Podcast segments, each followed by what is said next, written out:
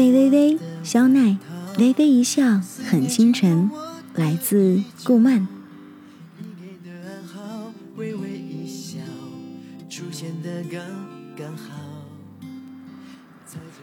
说到八卦，雷神妮妮仿佛打字速度都要快了些。哎，他们都在 B 室呢，好巧。微微，你也在吧？嗯，在 B 室念书。其实也没什么巧的，这个服务器的名字叫做《帝都风云》，B 市的人都是在这里扎堆，很正常。说起来，大神和愚公他们应该也在 B 市吧？微微的思绪不禁有些飘远了。雷神妮妮说：“哼，我在 T 市，不然就可以去找你们玩了。哎，对了。”我有真水和小有妖的合照，真水蛮帅的呢。微微，你要不要看看？没兴趣。微微对真水无香长什么样子半点好奇都没有，否则早在离婚前一两个月的时候就看过他的照片了。那时候帮派里另外一对夫妻交换了照片，结果因为双方都无法接受对方的长相，壮烈的。见光死了，真水就是在那个时候提议交换照片的。微微惊讶之下，很挫的以没有数码相机，所以没有电子照片这样虽然真实，但是听起来很假的理由拒绝了。在微微看来，用什么理由拒绝并不重要，重要的是表达出自己没有交换照片的意愿。网络萍水相逢而已，不知人，不知面，更不知心。发照片实在需要慎之又慎，更何况在夫妻的名义下交换照片，实在是有色暧昧的。而微微十分不喜欢这种暧昧。不过真水无香显然并不是这么想的。回想起来，就是从那个时候起，真水的态度有些改变了。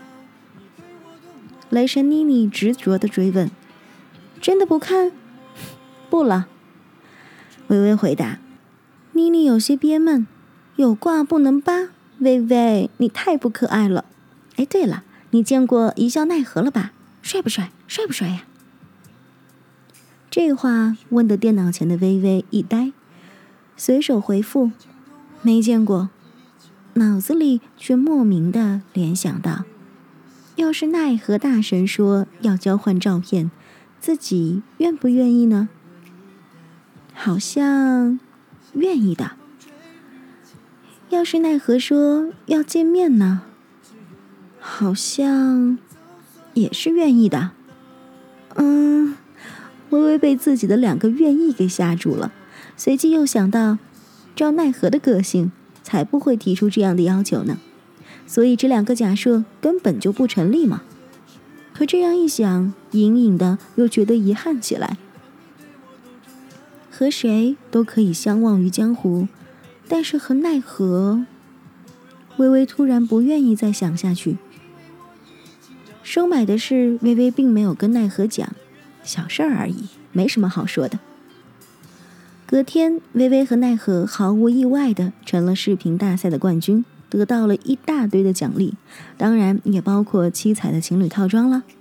微微拿到套装就穿在身上了，果然很漂亮，华丽精美，光芒四射，还可以调整色彩，红橙黄绿青蓝紫，正好是彩虹系列。微微挨个颜色调着玩儿。女工对奈何说：“哎，你也穿上看看。”微微在一旁连连点头，发了两个两眼冒红星的垂涎表情。奈何虽然不喜欢这种华丽繁复的服装，但见他们这么期待，便点击更换上了。清淡的白衣琴师，登时变成了贵气的紫衣皇后，然后又在大家的要求下依次换了颜色看效果。不过他只换了六种颜色。猴子九说。嘿，六种少了种颜色，莫扎他喊：“绿色，绿色！”奈何不搭理他，似乎是耐心告罄了，瞬间服饰一变，又恢复成白衣琴师的模样。愚公和莫扎他同时嘿嘿嘿嘿奸笑起来。微微被他们一笑，猛地反应过来，绿色。大神一贯是头饰有一根白玉簪，七彩套装的头饰却是一顶帽子，绿色套装就是绿帽子。莫扎他故意说：“老三有问题，为什么不肯和三嫂穿情侣装啊？莫非我们老夫老妻了，不在乎这些表面的东西？”奈何说：“微微囧，大神，你不想穿就不穿嘛，找什么借口？还老夫老妻？”接下来几天，微微一直穿着七彩套装。倒不是有多喜欢，纯粹是觉得花了那么多力气做视频，不穿太浪费了。其实穿这套衣服还挺麻烦的，因为这衣服什么属性都没有，不加防不加工，穿去打怪，哼，真是必死无疑。所以每次打怪前都要换装。有次微微没有来得及换，结果被个小 boss 一爪子拍死了。微微郁闷之极，从此就把这套衣服扔在了仓库的角落，再也没有穿过。这里还有个插曲：微微那衣服一共才穿了几天，倒有 N 次遇见了小雨夭夭。以前十天半个月都未必能够遇见一次，遇见的次数多了，微微自己都觉得有些尴尬起来，种种的想，人家不会以为他是故意炫耀的吧？不过呢，别人爱怎么想就怎么想吧，管他呢。视频大赛获奖名单颁布不久，夫妻 PK 大赛的赛程安排也公布了。PK 大赛的正式开始时间是下周五晚上八点，整个比赛将进行一个月。前半个月是各服积分循环赛，之后是各服前十六名的淘汰赛和决分赛。最后是全服淘汰赛和总决赛。微微特别注意了一下总决赛的时间，六月十三号晚上八点。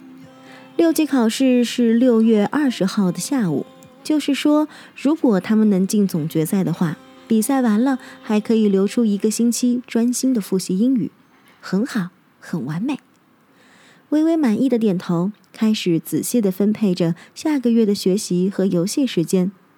奈何却显得很随意，和微微一起去了 NPC 那儿报名之后，对微微说：“要是有比赛，提前一天通知我。”微微早就习惯了大神的行事日历了，立刻点头答应：“嗯，没问题。”比起奈何波澜不惊的态度，猴子九和愚公他们热情多了。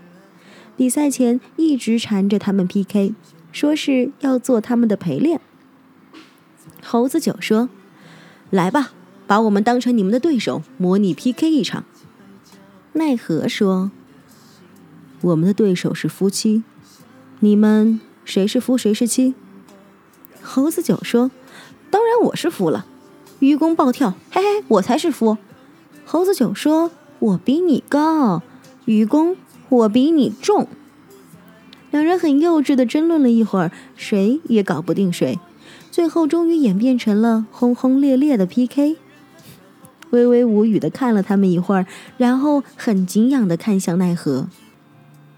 大神啊，就是杀人不见血。总之，由于愚公和猴子九的夫妻名分始终难以界定，陪练是没有了。比赛前，一群人的主要活动依旧是刷 BOSS。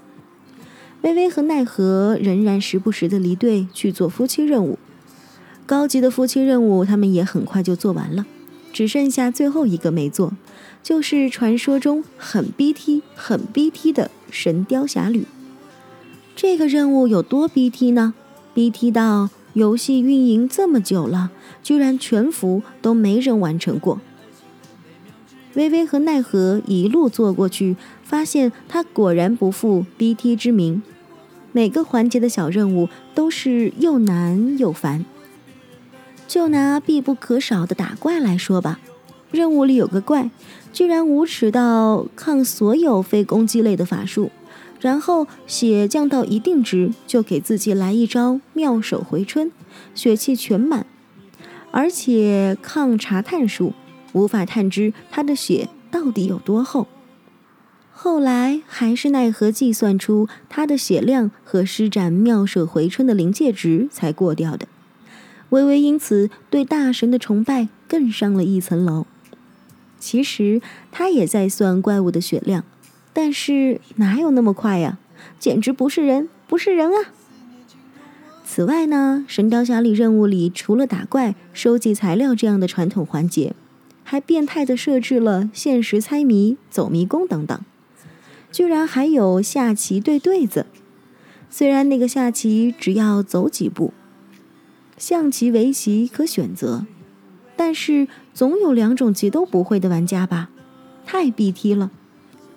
幸好有全才型的大神在，两人一路还算顺利的过关。到了最后一关，微微终于见识到了什么叫没有最 BT，只有更 BT。最后一关和 NPC 对话完毕后，微微居然在毫无准备的情况下被系统传送到了一个地图上没有的神秘地方，然后奈何必须在十六个小时内找到它。如果找不到，那就算是任务失败。微微至此才明白，为什么这个任务叫《神雕侠侣》，这完全是仿照杨过和小龙女分离十六年的设定吗？这样说来，难道他现在所在的这个黑漆漆的地方，也和《神雕侠侣》书里一样，是在悬崖底下？那奈何要找他？岂不是要跳崖？幸好系统还没有变态到要关闭消息系统，他们还可以互通信息。周围的环境是怎么样的？环境就是很黑，很黑，很黑。微微描述的自己都觉得黑线，奈何倒是很淡定。什么都看不见。对。那声音呢？微微凝神细听了一会儿，好像有水声。嗯，我知道了。之后就再没说话了。微微自然不会干坐着等奈何找，在黑暗中慢慢的摸索着，看看还有没有什么有用的信息告诉奈何，顺便也去网上搜索了一下信息。不过，正如前面所说的，因为没有人过关过，所以玩家攻略是没有的。而且，官方对于此任务最后一关的介绍只有一句话：“依靠情侣间的心灵感应才能过关。”哼，真是活见鬼了！如此过了十几分钟，消息又闪起来，微微以为是奈何的，点开来看，却是自己所在帮派的帮主战天下发来的。芦苇，你的队怎么抢我们帮里队伍的 boss？微微所在的帮派叫做碧海潮生阁，是本服四大帮派之一。创立者是一个叫做蝶梦未醒的女玩家。微微刚玩游戏的时候就和蝶梦认识了，因此在她创帮之初就加入了帮，也算是帮里的元老之一。不过一直没有担任什么职位。蝶梦未醒，两个月前换了个工作，骤然繁忙起来，就把帮主的位置让给了自己的老公战天下。这个战天下，微微确实不太熟悉的，真水无香倒是和他很熟。此时，微微接到这样一条信息，一时觉得很莫名：什么抢 boss？我一直在做任务呀。愚公爬山，猴子酒。不是你队里的。